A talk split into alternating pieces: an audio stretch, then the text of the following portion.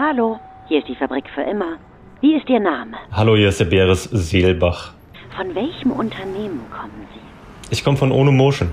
Und was führt Sie zu uns? Wir haben eine neue Art von Lastenrad entwickelt, um die letzte Meile nachhaltiger und effizienter zu machen. Okay, alles notiert. Die Besucherausweise liegen bereit. Sie können eintreten. Viel Spaß und Sinn. Das wünscht man sich bei uns so. Fabrik für immer. Der Podcast über eine regenerative Wirtschaft in Theorie und Praxis.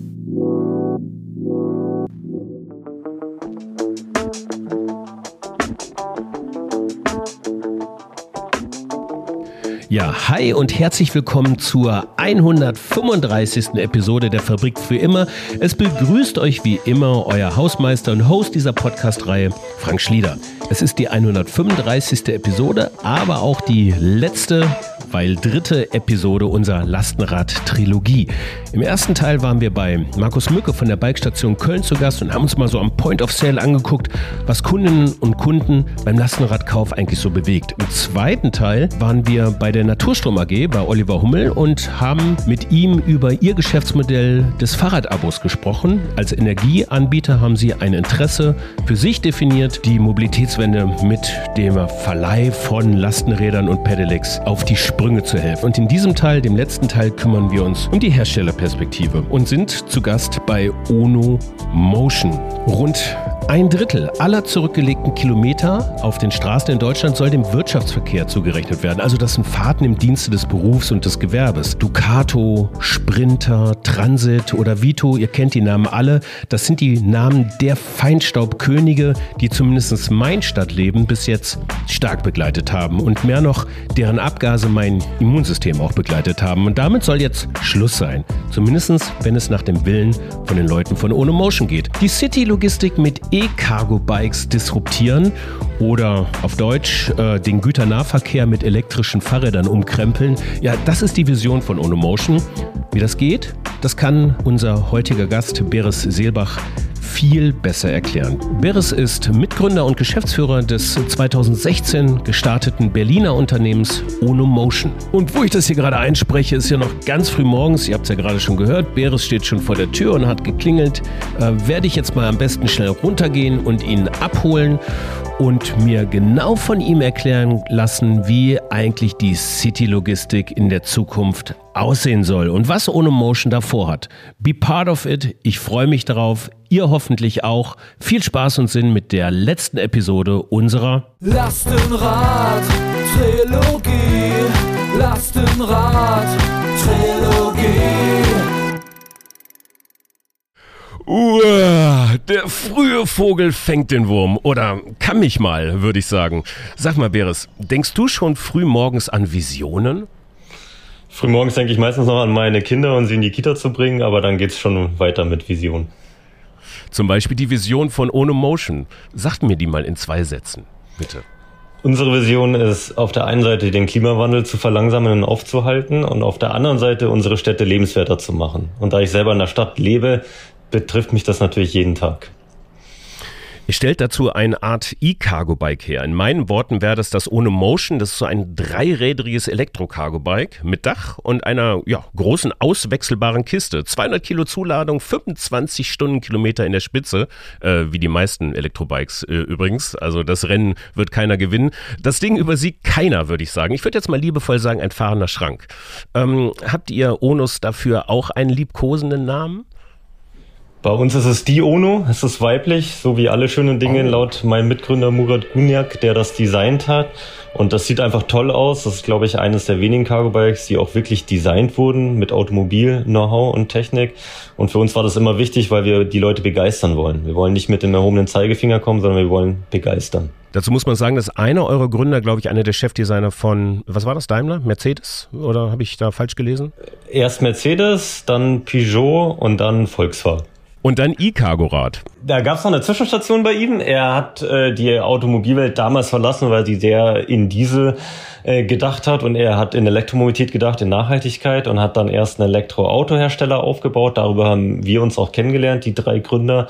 Und wir haben zusammen gemerkt, dass Elektroautos besser sind als äh, Dieselautos, aber nicht der Weisheits letzter Schluss, sondern dass eigentlich das Beste ist, Elektrofahrräder zu bauen, die das Beste aus der Automobilwelt mit, des, mit dem Besten der Fahrradwelt vereinen. Damit hast du eigentlich schon meine nächste Frage direkt beantwortet. Die war nämlich so, warum gerade eigentlich City Logistics und nicht Hundekörbchen oder so? Ne? Also wie, wie kommt man darauf, so ein Ding zu bauen eigentlich? Das ist ja dann doch Technik am Ende des Tages, die begeistert. So ganz trivial ist das eigentlich nicht. Ne? Aus Komponenten kann man sowas nicht herstellen. Da muss man schon ein bisschen Entwicklungsahnung haben, oder? Auf jeden Fall. Wir drei Gründer kommen aus der Mobilität und waren hier auch schon gemeinsam unternehmerisch tätig. Ich aus der Elektromobilität, Philipp Kahler als Experte für die Entwicklung von Leichtmobilität und natürlich Murat als Designer auch aus der Mobilität. Wie du schon ganz richtig sagst, wir haben nur ganz wenig Standardkomponenten und viele unserer Komponenten haben wir designen und auch für uns bauen lassen. Wie viele Komponenten habt ihr da? Also aus wie vielen Komponenten besteht so ein Bike? So ein Bike besteht aus ungefähr 1200 Teilen und 400 Teilen. unterschiedlichen Teilen. 400 unterschiedlichen und 1200. Also das heißt, das sind so Schrauben, die dann gleich sind oder sowas. Genau, also, das sind dann Schrauben, okay. die gleich sind, Unterlegscheiben, Muttern. Äh, also bei diesen ja. 1200 ist wirklich alles dabei, jedes Teil, was gezählt wird und unterschiedliche sind es dann um die 400. Aber es ist natürlich eine Komplexität, die man auch erstmal meistern muss. Und gerade in der aktuellen äh, Supply Chain äh, Krise, die es ja auch gibt jetzt nach Corona und jetzt durch den Ukraine-Krieg, ist das schon eine der Hauptherausforderungen, die man als Hardwarehersteller hat. Woher bezieht ihr diese Teile? Ungefähr 97 Prozent unserer Lieferanten sind aus Europa und der Rest kommt aus der ganzen Welt, Schwerpunkt Asien. Das heißt, die drei Prozent, die hängen jetzt in den Containern fest oder werden zu völlig überteuerten Preisen von irgendwelchen Speditionen über die Meere geschippert, oder? Genau so sieht's aus, aber zum Glück sind es eben nur drei Prozent. Uns war es wichtig, äh, lokal zu sourcen, möglichst in Deutschland oder eben in Europa. Und das kommt uns gerade auch ein bisschen zugute, dass es halt nur drei Prozent sind, die jetzt aus Asien zu uns kommen. Äh, dennoch, drei Prozent eine Kette ist so, so stark wie ihr schwächstes Glied. Also wenn es jetzt ein relevante, relevantes Teil fährt das Ding nicht. Also das, das würde euch ja jetzt auch betreffen. Wie kommt ihr denn jetzt gerade durch die Zeit? Pandemie und Lieferkettenstörung. So auf einer Skala von eins bis zehn. Eins total schlecht, zehn total gut. Was würdest du, wie würdest du das einschätzen gerade? Ich glaube, wir sind so bei einer 7,5. Es sind definitiv 7,5. Nicht die einfachsten äh, Zeiten, um ein Hardware-Startup zu machen. Also 7,5 war jetzt relativ gut. Ähm, wie gesagt, viele unserer Lieferanten sind eben in Europa und wir haben sehr enge Beziehungen zu denen aufgebaut. Und so wie wir unsere Kundinnen begeistern, haben wir auch unsere Lieferanten oft begeistert und die gehen auch für uns die Extrameile öfters und wir pflegen diese Beziehungen weil wir der Meinung sind, man muss so etwas gemeinschaftlich anpacken. Und es ist einfach was Neues. Ja. Es ist kein Auto so wirklich, es ist auch kein Fahrrad so wirklich.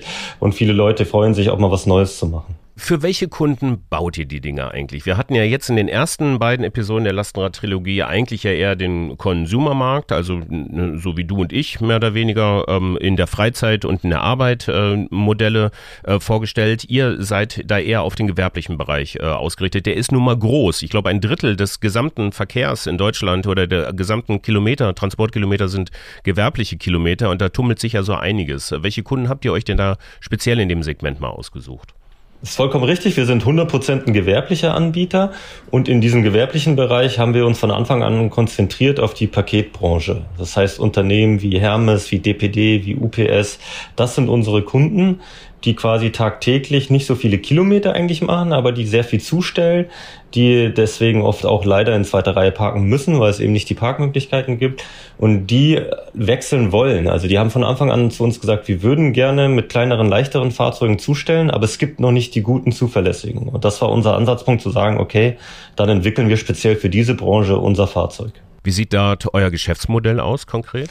Wir verkaufen unser Fahrzeug meistens in einem Langzeitmietvertrag zusammen mit einem Service- und Wartungsvertrag und einer Versicherung. Und wir haben eine Service-Hotline und eigene Servicetechniker. Das heißt, wenn es mal zu einem Unfall oder Ausfall kommt, reagieren wir immer sehr schnell, weil unsere Kunden Logistiker sind und für die ist das Wichtigste die Zuverlässigkeit. Und das, äh, da haben wir sehr stark investiert und das kommt uns heute auch zugute. Das schätzen unsere Kunden sehr. Also das bedeutet so eine Art Leasing quasi, also oder Neudeutsch as a Service? Ja, Miete oder as a Service, Vehicle as a Service nennen wir das auch. Es ist eine Langzeitmiete, über mehrere Monate geht die und es ist eben nicht nur ein Hardware, was wir da vermieten, sondern es sind eben auch die Service-Komponenten, die ganz entscheidend sind. Ja. Das ist natürlich, da öffnet sich jetzt nochmal eine komplett neue Welt in der Kundenbindung, finde ich. Ne? Also das ist so, man verkauft das Ding, also man optimiert jetzt ja die Kommunikation nicht mehr auf den Abverkauf ähm, eines, eines Geräts, sondern eigentlich versucht man die Kunden möglichst lange am Start zu halten.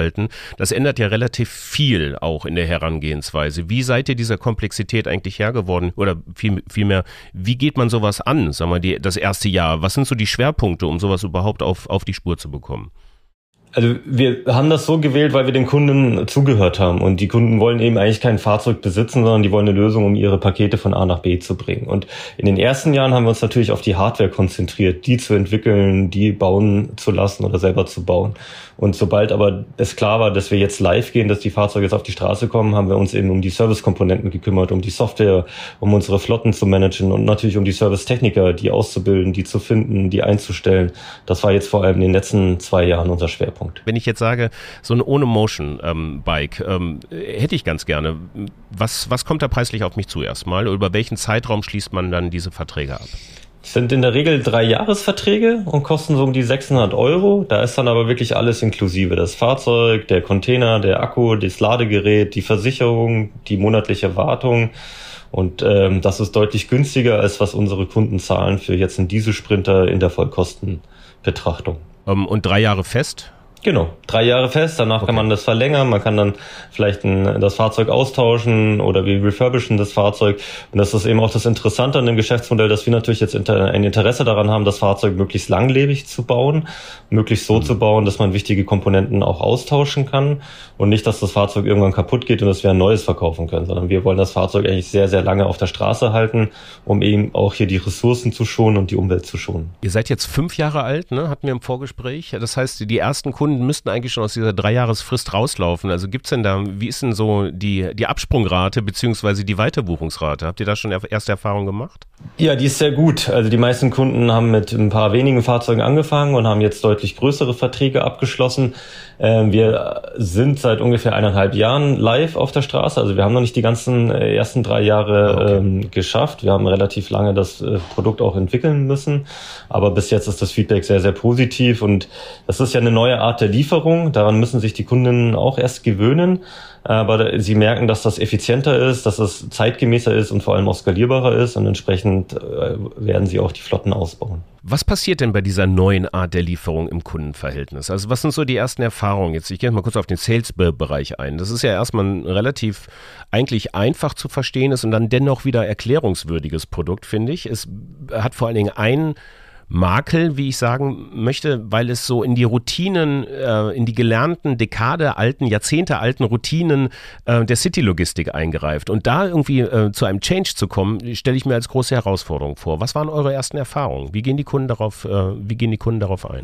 Was du sagst, ist total richtig. Es ist eben nicht nur der Austausch eines Fahrzeuges, sondern es ist eigentlich ein Systemwechsel. Es ist ein neues System der City-Logistik und die Kunden sind aber sehr offen dem gegenüber. Warum? Weil der Druck auf sie immer stärker wächst. Die Städte wollen eine andere Art der City-Logistik, die Empfänger wollen eine nachhaltigere Art der, äh, der City-Logistik und unsere Kunden haben auch große Probleme, Fahrerinnen und Fahrer zu finden, weil immer weniger Leute diesen Job machen wollen und es immer weniger Leute gibt, die auch einen Führerschein haben und weil es eben diese drei Komponenten gibt, ist der Wille da, einen Systemwechsel durchzuführen. Und das ist das, worauf wir aufbauen. Aber du hast recht, es geht Stück für Stück. Es geht manchmal etwas langsamer, als wir uns das wünschen, aber es ist definitiv der Wille da, sich zu wandeln. Das heißt, ihr habt jetzt erstmal in Berlin damit angefangen und seid dann deutschlandweit gegangen fürs Erste? Genau, wir haben in Berlin in unserer Heimatstadt angefangen, dann auch relativ schnell in Leipzig, Magdeburg und jetzt auch Hamburg und jetzt im ähm, Ruhrgebiet äh, weitere Kunden ähm, ongeboardet und dieses Jahr ist unser Ziel, dann in ganz Deutschland präsent zu sein und uns erstmal hier auch auf den deutschen Markt zu konzentrieren, der auch in Europa der größte gewerbliche Lastenradmarkt äh, ist. Das ist ein gutes Stichwort. Lass mal kurz auf diesen Markt eingehen. Was für ein Markt ist das eigentlich? Wer sind da die Wettbewerber? Sind die Wettbewerber mh, hm, die äh, Automobilhersteller, also ich sage jetzt mal die Vitos und Sprinters dieser Welt? Ähm, oder äh, kommen die aus einer ganz anderen Richtung, die ich noch gar nicht auf dem Schirm habe gerade? Also für uns sind die Diesel und äh, Sprinter der, der Wettbewerb und wir können die ersetzen und deswegen äh, lieben uns die Städte auch, weil sie verstehen, dass jedes äh, Ono-Bike, was auf die Straße kommt, ein Transporter weniger ist und das ist das, was wir als Wettbewerb identifizieren und die, die wir ersetzen wollen. Aber es gibt natürlich auch andere Hersteller von gewerblichen Lastenrädern. Wir persönlich finden aber jedes Lastenrad, was auf die Straße kommt, super, weil es eben unserem Ziel gemeinsam näher bringt, den Klimawandel aufzuhalten und die Städte lebenswerter zu machen. Das ist äh, also so, du sagst gerade auf die Straße kommen, also rein rechtlich ist das Ding, ähm, ist das Ding, sage ich immer, ist euer Fahrzeug ja kein Fahrzeug, sondern ein Fahrrad und kann eigentlich auch am Fahrradweg fahren. Kann es auch auf der Straße fahren? Also ich sehe die, ich, ich sehe, ich fahre ja immer mit meinem Lastenrad auf der Straße, weil ich das für viel zu gefährlich finde, auf dem Fahrradweg eigentlich zu fahren, mit dem Gewicht und der Geschwindigkeit. Aber welche Erfahrungen habt ihr da gemacht? Wie läuft das rechtlich? Ist das so ein Hybrid aus Straße und, und ähm, Fahrradweg? Unser Fahrzeug, die Ono, ist rechtlich ein Fahrrad und darf damit genau dort auch fahren, wo du mit deinem ganz normalen Fahrrad fahren darfst. Das heißt, man darf auf der Straße fahren, außer das ist ausdrücklich äh, verboten. Das ist aber nur ganz selten so. Das sind die sogenannten Kraftfahrtstraßen. Das sind vielleicht auch mal ein Tunnel oder sowas. Da darf äh, ja normales Fahrrad auch nicht fahren. Und ansonsten kannst du als Fahrer dir auswählen, fährst du auf dem Radweg oder fährst du auf der Straße. Wir haben in Berlin äh, neue Radwege, die sehr, sehr breit sind. Da kann man auch sehr, sehr gut mit so einer UNO fahren. Ähm, ansonsten fahren unsere, äh, unsere Fahrer bzw. die Fahrer unserer Kunden oft auch auf der Straße. Ihr habt hinten quasi, ich habe das jetzt ein bisschen despektierlich am Anfang gesagt, so eine Kiste irgendwie, die sich auswechseln lässt, aber es ist tatsächlich, ja, mir ist kein anderes Wort dafür eingefallen. Also das ist so ein transportables, also man, man schiebt das quasi auf so eine Art Ladefläche. Ach, was erzähle ich? Erzähl, erklär mir du mal kurz das System. Du hast das doch schon fünf Jahre gemacht. Wir nennen das Container und lehnen das an an die Containerisierung des Seehandels, die ja in den 60er Jahren vonstatten gegangen ist und die den Seehandel revolutioniert hat und die die Globalisierung äh, eigentlich erst möglich gemacht hat. Und äh, das ist auch unser Ziel, eigentlich die City-Logistik zu containerisieren. Und wir haben diesen Container entwickelt, den ich hinten äh, mit den Rollen, die an dem Container sind, auf das Fahrzeug schieben kann und der dort dann einrastet und sehr fest am Fahrzeug befestigt ist. Und dadurch kann ich eben dieses Fahrzeug sehr schnell beladen mit unterschiedlichen Containern und unterschiedlichen Dingen. Und ich kann diese Container am Straßenrand abstellen oder in Parkgaragen abstellen und kann so sogenannte City Hubs sehr leicht äh, etablieren. Und dadurch äh, können wir deutlich effizienter sein, als wenn wir diese Lastenräder einzeln beladen müssten. Und durch diese Effizienz wiederum gewinnen wir die Kunden, weil in der Logistik geht es vor allem um Effizienz. Das sind dann vor allen Dingen die Kunden im Kurier- und Expressbereich. Das hat ja auch dann Auswirkungen tatsächlich auf die Verteilzentren. Also so die Verteilzentren waren eigentlich noch außerhalb der Stadt. Die wurden auf der grünen Wiese gebaut und äh, mit den Transportern wurde dann äh, die wurden dort beladen und da wurde in die Stadt gefahren. In diesem Konzept müsste man eigentlich ja mit so äh, mit so einem kompletten anderen Güterumschlag rechnen. Man holt sich das sehr viel mehr granularer in die Stadt rein, sozusagen. Es ist sehr viel kleiner. Und das bedarf ja auch dann wieder eine andere Bereitschaft äh, bei den Kunden, auch dort zu investieren. Welche Erfahrungen habt ihr damit gemacht? Genau, die Verteilzentren sind außerhalb der Stadt und äh, heute fahren die äh, Lieferboten äh, mit ihren Autos raus aus der Stadt, beladen ihr Fahrzeug selber und fahren dann wieder mit dem Berufsverkehr rein in die Stadt, erzeugen dort relativ viel auch Verkehr und sind auch recht unproduktiv, weil sie ja viel im Auto sitzen und auch ihr Fahrzeug beladen. Und unser Konzept sieht vor, dass in den Verteilzentren die Container von uns beladen werden, die Container durch größere Fahrzeuge oder auch Züge oder Schiffe in die Stadt gebracht werden, dort in City Hubs zwischengelagert werden und dann die allerletzte Meile mit unserem Fahrzeug oder mit anderen Cargo Bikes gemacht werden. Und deswegen hatte ich vorher von diesem Systemwechsel in der City Logistik gesprochen, weil das genau dieser Systemwechsel eben ist. Und es gibt aber die Bereitschaft der, der Kunden von uns, das wirklich auch so anzugehen. Sag mal, bei LinkedIn ist Ono Motion als Softwareunternehmen geführt. Ist das euer Selbstverständnis? Unser Selbstverständnis ist eigentlich, dass wir ein Technologieunternehmen sind, was eine Technologie mhm. entwickelt hat, die aus einem Teil aus Hardware, aber eben auch aus Software besteht und dass wir eben auch eigene Servicestrukturen aufgebaut haben. Okay, und inwieweit spielt äh, jetzt ähm, so die digitale Verlängerung da rein? Ich hatte das, wir hatten das vorhin schon mal so ein bisschen, ich wollte das mal so ein bisschen konkreter versuchen zu verstehen, ähm, wie Logistik in dem Bereich optimiert werden kann, wie die Prozesse effizienter gestaltet werden können durch eben entsprechende, keine Ahnung, Apps, Routenplanungen, äh, äh APIs zu Kunden wie Hermes und so weiter und so fort. Wie bewegt ihr euch in diesem Bereich? Wir gehen das auf vielfältige äh, Weise an. Einerseits äh, die Software vom Fahrzeug zu optimieren, damit das Fahrzeug wirklich für den Zustellprozess optimal läuft, dann die Verwaltung der Fahrzeuge für unsere Kunden zu optimieren durch ein eigenes Flottenmanagement-Tool und perspektivisch eben auch durch, durch eigenes Routing, speziell für Lastenräder. Es gibt ja Routing für Autos und für Fahrräder, aber noch nicht speziell für Lastenräder. Äh, da gibt es auch gewisse Dinge zu beachten. Und dann auch die, zum Beispiel die Auswahl der, der richtigen City-Hubs so in einer Stadt zu optimieren, dass die Wege möglichst kurz sind. Also man kann da sehr viel mit, mit Software, mit Artificial Intelligence den Zustellprozess optimieren, ähm, um einfach effizienter zu sein und durch die Effizienz dann auch nachhaltiger zu sein. Seid ihr finanziert? Wie ein bisschen auf die wirtschaftlichen Kennzahlen so zu gehen. Wie finanziert ihr das alles? Wie ein klassisches Startup über Investorinnen, ähm, die wir aus dem klassischen Venture Capital Bereich, aber auch aus dem Family Office Bereich ähm, für uns gewinnen könnten. Wir haben aber auch äh, ein europäisches Förderprojekt gewonnen, ähm, was relativ äh, gut uns unterstützt hat. Und das ist wie ein klassisches Unternehmen, dass man eben pitcht, dass man Investoren anspricht, die dann in einen investieren, ähm, weil die an die Vision, an die Idee, an das Konzept und auch an die gesteigerte Effizienz glauben. Und das wird sicherlich auch noch einige Jahre äh, so weitergehen. Hardware ist ein relativ kapitalintensives Geschäft. Man muss eben sehr lange entwickeln, bevor man die erste Umsätze machen kann. Und man muss eben jetzt auch in Maschinen, in ja, Fabriken investieren. Man muss die Serviceinfrastruktur aufbauen. Deswegen wird Hardware auch äh, nicht ganz so gerne äh, von Investoren gesehen wie andere Themen, wie reine Software-Themen. Aber wenn wir eine nachhaltigere Welt brau wollen, brauchen wir eben auch neue Art von Hardware. Ähm, sag, ähm, paar Kennzahlen. Umsatz 2021? 2021 haben wir circa 1 Million Euro Umsatz gemacht. Und äh, Mitarbeitende? Mittlerweile 85 Mitarbeitende. Das war so eine KPI-Abfrage einer fossilen Welt. Äh, jetzt suche ich aber immer noch nach Kennzahlen, die eine postfossile Welt darstellen, also die, die nachhaltige Leistungsfähigkeit irgendwie darstellen. Welche, welche Kennzahl würde euch einfallen? Also bei der Herstellung unseres Fahrzeugs sparen wir zum Beispiel schon mal ungefähr 8 Tonnen CO2 im Vergleich zu einem Lieferwagen. Und dann sparen wir natürlich mit jedem Kilometer CO2, mit dem unser Fahrzeug unterwegs ist. Ja, und das ist, glaube ich, das, was äh, uns täglich auch motiviert, eben hier die CO2-Ersparnis. Und wir tragen auch dazu bei, dass es weniger Stau in den Städten gibt, dass Radwege weniger zugeparkt werden. Und das ist auch das, was uns als Kennzahl einfach äh, unglaublich motiviert, hier für eine lebenswertere Stadt zu sorgen. Gibt es da schon Kennzahlen für? Also weniger Stau? Wir werden dieses Jahr nochmal eine Lebenszyklusanalyse machen von unserem mhm. Angebot und werden dann eben auch auf diese indirekten Auswirkungen schauen, wie eben zum Beispiel den Verkehr äh, flüssiger zu gestalten.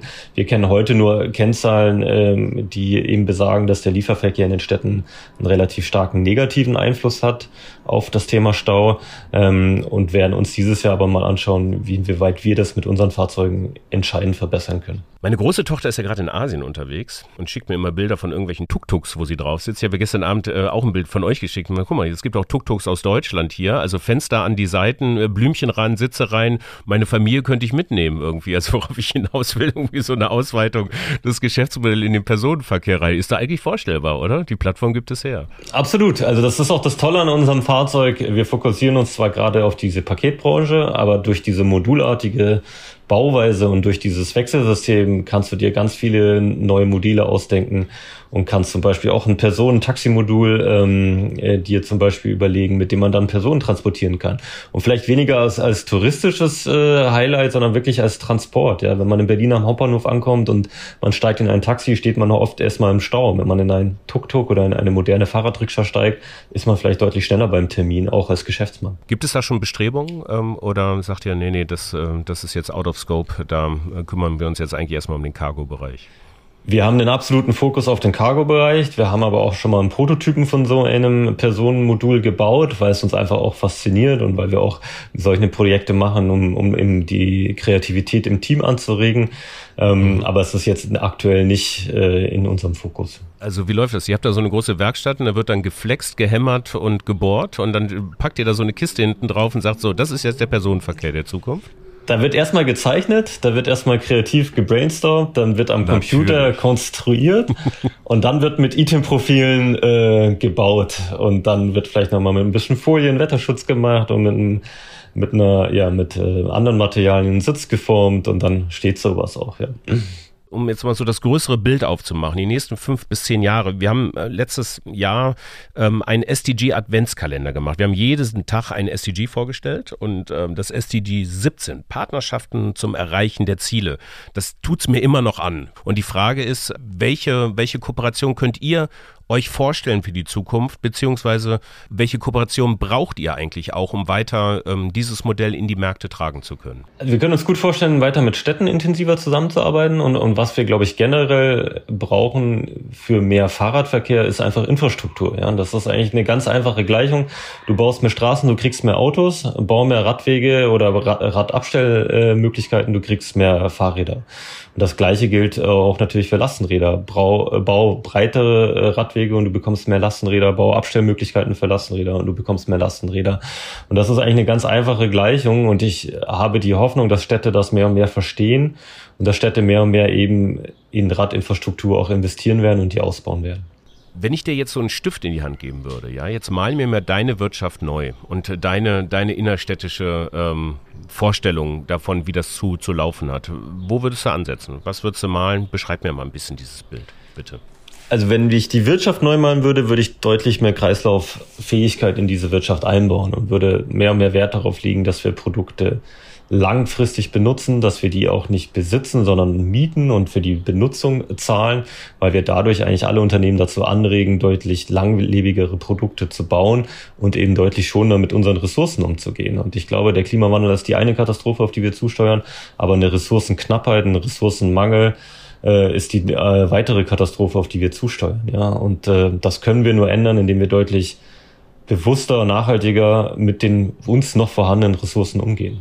Und das Gleiche gilt für die Stadt. Die Stadt sollte darauf ausgelegt sein, ähm, dass, der, dass es keinen einseitigen Verbrauch von Ressourcen geht, sondern dass wir versuchen, die Ressourcen wiederzuverwenden und eben auch kreislauffähig in der Stadt leben, dass wir hier auch äh, unser Essen teilweise anbauen, dass wir das Essen aus dem Umland gewinnen und dass wir die Logistik, die wir ja definitiv auch brauchen in der Stadt und auch in der Wirtschaft, auch deutlich nachhaltiger gestalten und auch mit kreislauffähigen Produkten gestalten. Ich habe ein Studium Verkehrswissenschaft gehabt, tatsächlich im Examen, und da gab es das Konzept der angebotsinduzierten Nachfrage. Also ganz einfach, baue ich eine vierspurige Autobahn, kriege ich Verkehr für eine vierspurige Autobahn. Äh, lässt sich das so deiner, äh, deinem Glauben nach auch in die andere Richtung äh, planen? Also lasse ich einfach den, den, äh, den Straßenraum für Autos verknappe und so automatisch weniger Verkehr bekomme, weil die Leute auch auf Fahrräder äh, umsteigen oder droht Krieg um Platz? Nein, ich glaube, Krieg äh, droht äh, zum Glück nicht. Und was du sagst, ist, glaube ich, total richtig. Äh, wenn du Parkplätze und Straßen wegnimmst, hast du automatisch weniger Autos. Oft ist das, der Aufschrei erstmal groß, aber die Leute merken dann eigentlich die Vorteile von weniger Autos in der Stadt. Die merken eine steigende Lebensqualität. Wir haben da auch ein schönes Beispiel in Berlin in der Friedrichstraße, die für den Autoverkehr gesperrt wurde. Der Aufschrei war erstmal groß, auch bei den Ladengeschäften. Heute will es keiner mehr umkehren. Alle finden es super, finden es, dass eine schöne Flaniermeile geworden ist. Das sind die Radfahrer dort verstärkt unterwegs und auch die Geschäfte haben davon profitiert. Und das ist immer wieder das gleiche Muster. Wir brauchen mutige Bürgermeisterinnen, die diesen Schritt gehen. In Paris äh, wird es uns vorgemacht. Und das brauchen wir, glaube ich, einfach auch in anderen Städten. Eine Aufforderung, Wunsch und Vision gleichzeitig. Äh, Beres, ich danke dir für das Gespräch. Das war's mit unserer Lastenrad-Trilogie. Ich hoffe, euch hat es euch Spaß gemacht. Euch drücke ich die Daumen von Ono Motion. Dankeschön. Vielen Dank. Ja, das war Beres Seelbach von Ohne Motion und das war unsere erste Lastenrad-Trilogie. Ich habe mich sehr gefreut, so viel über diese Nische zu lernen. Eine noch sehr kleine Nische in Anbetracht des ganzen Fahrradmarktes, also 170.000 verkaufte Lastenräder in Deutschland bei insgesamt knapp 5 Millionen verkauften Rädern. So, das ist eine Nische, aber eine Nische mit den höchsten Wachstumsraten zurzeit. Und ich weiß nicht, wie es euch ging wenn ihr alle Episoden gehört habt, äh, die Wettbewerberinnen und Wettbewerber, das sind eigentlich gar nicht so die anderen Fahrräder, sondern eher Autos tatsächlich. Markus Mücke, der Händler aus Episode 1, spricht davon, dass ungefähr 70 Prozent seiner Kundinnen ihr Auto verkaufen. Oliver Hummel und die Naturstrom AG wollen die Verkehrswende vorantreiben mit ihren Fahrradabos und natürlich erhoffen sich auch rechtliche, städtische, kommunale Rahmenbedingungen, um eben auch mehr Fahrräder auf dieser Straße transportieren zu können. Ja, und Beres, wie gerade eben gehört von Ono Motion, ähm, möchte am liebsten die Kleintransporter dieser Welt nach Hause schicken. Das alles, ähm, das ist ein erstes kleines Resümee. Ansonsten lasse ich mal die Episoden so für sich da stehen. Wie gesagt, drei äh, Episoden zum Thema Lastenräder, neues Format, an dem wir uns probiert haben. Gibt uns gerne Feedback dazu. Also info at fabrikfürimmer.com ist unsere E-Mail-Adresse für mit UE. Und da könnt ihr uns gerne schreiben, was euch gefallen hat, besser noch, was euch nicht gefallen hat, was ihr gerne verbessert haben würdet. Vielleicht auch, ob es noch Trilogien zu anderen Bereichen gibt. Ich finde das ein ganz smartes Format Format, äh, mit dem wir gerne weiter experimentieren wollen. So, kurzer Ausblick auf die nächste Episode. Ganz was anderes. Löcher buddeln in Afrika. So ungefähr lässt sich das äh, umschreiben. Wir schauen uns Just Dig It an. Ein niederländisches Unternehmen äh, rund um Nature-Based Solutions. Was das alles bedeutet, äh, warum niederländisch, wen wir zu Gast haben, das hört ihr alles in der nächsten Episode. Bis dahin viel Spaß und Sinn weiter in euren Tagen und hoffentlich weiterhin viel Spaß mit uns in der Fabrik für immer. Ciao. Das ist eine Produktion von F-Frame.